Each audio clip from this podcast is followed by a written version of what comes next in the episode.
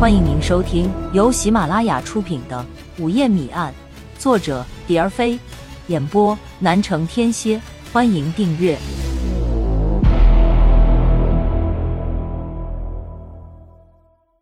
第三十二章：青龙山设伏。故事叙述到这里，如果大家还记得前面的内容，就一定知道那个女孩是谁了。所以就此不再赘述。汪武这边的故事差不多也完了，因此接下来给大家叙一叙荣城公安。如果这时就直接叙述荣城公安，或许大家又记挂着王慧的生死。所以叙述荣城公安之前，还是先给大家敲个底，让大家心里有底，睡起觉来也安稳些。我想大家心里一定有个疑问：丁浩把王慧关在家里，王五怎会有机会下手？如果大家真这么想，那就大错而特错了，因为你们不了解丁浩。丁浩是什么样的人？除了大鲨鱼，恐怕没人能把他给捉摸透。所以王慧至死都不知道杀他的并非王五，而是丁浩和大鲨鱼。他们嫌他事多，害怕有一天王慧坏了他们的大事。事情就这么简单，所以王慧死了。在他死后的第三天，几个上山玩耍的孩子在杂草里发现了王慧的尸体。接到举报电话，嘉买公安就迅速赶到了事发现场。第二天，荣城公安接到了嘉买公安的电话，于是蒋龙和罗伟就马不停蹄地赶赴嘉买。蒋龙和罗伟赶到嘉麦时，王慧的尸检报告已经出来，一切证据和数据都表明，死者就是协同案犯汪武在逃的王慧。王慧身死嘉麦，再次证明汪武就在嘉麦，而王慧的死一定和汪武密切有关。嘉麦公安和蒋龙都是这么认为的，就是挖地三尺，我也非把王武给找出来不可。蒋龙和罗伟下定了决心。为了及早破获王慧案和缉拿汪武归案，嘉买公安为此专门成立了一个四人小组，由蒋龙担任组长。汪武藏在哪里？目前在做什么？没有人知道。最笨拙的办法就是从户籍入手，从对外来人口和暂住人口来个全面普查。虽然这个办法不一定有实效。但至少可以起个敲山震虎、引蛇出洞的作用。布置好任务，大家就分头行动了。半个月下来，仍不见王五的踪影。通过对缉拿在押的毒贩的审讯，还是没有发现王五的蛛丝马迹。工作毫无进展，而时光老人却不等人，他昼夜不停的滴答滴答的往前赶。眨眼。又是半个月过去了。七月二十五号傍晚，加麦公安接到一个举报电话，说是午夜两点，在距加麦三十里处的青龙山的背面有一桩大的买卖。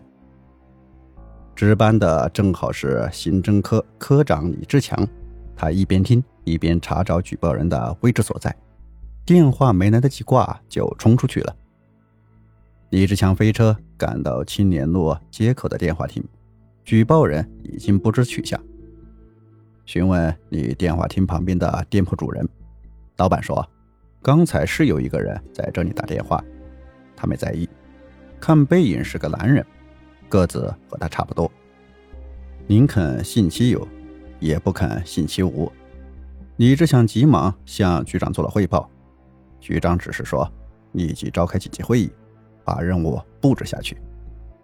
蒋龙和罗伟也参与了这次行动。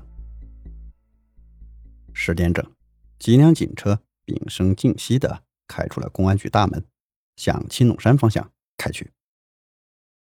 到了青龙山脚下，李志强命令把车往前开一百五十米左右，然后找个隐秘的地方把车藏起来，其他的人就跟着他上山。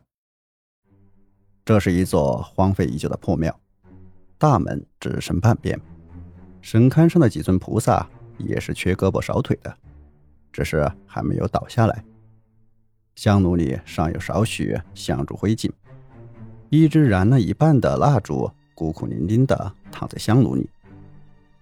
没有天花板的屋顶上，很多的蜘蛛网，网里很多自投罗网的飞蛾、蚊虫啥的。勘察好地形，李志强命让蒋龙和罗伟守住庙门的出入口，其他人就随他在庙里各个角落藏了起来。这是一个没有月亮的夜晚，从空中垂落的幕布把大地的苍生万物都严严实实的遮盖了起来。虫不叫，鸟不鸣，万籁寂静，唯有青龙山行者，他像一个面目狰狞的黑色怪物，在黑暗中默默的注视着这群不速之客。寂静，死一样的寂静，连钟表的滴答声都清晰可辨。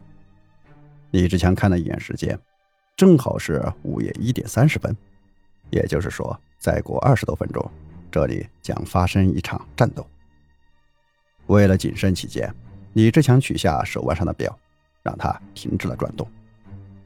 这一刻，黑暗中的十几对耳朵都聆听着山脚下的动静，十几双眼睛都一眨不眨的死死盯着门外。三十五分，四十分。四十五分，五十分，山下终于有了动静，脚步声由下而上，由远而近，一步一步的接近了庙门。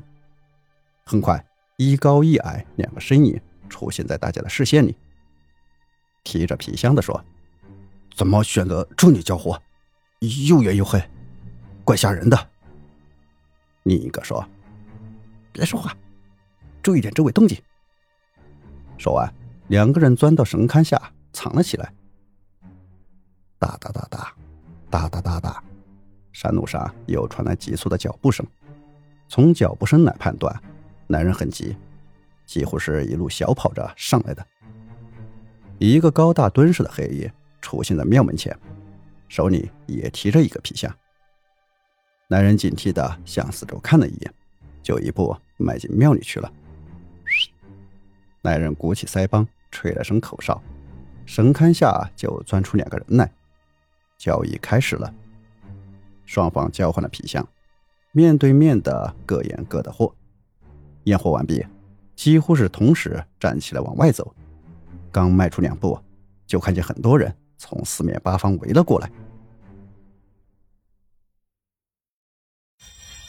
听众朋友，本集已播讲完毕，请订阅专辑，下集精彩继续。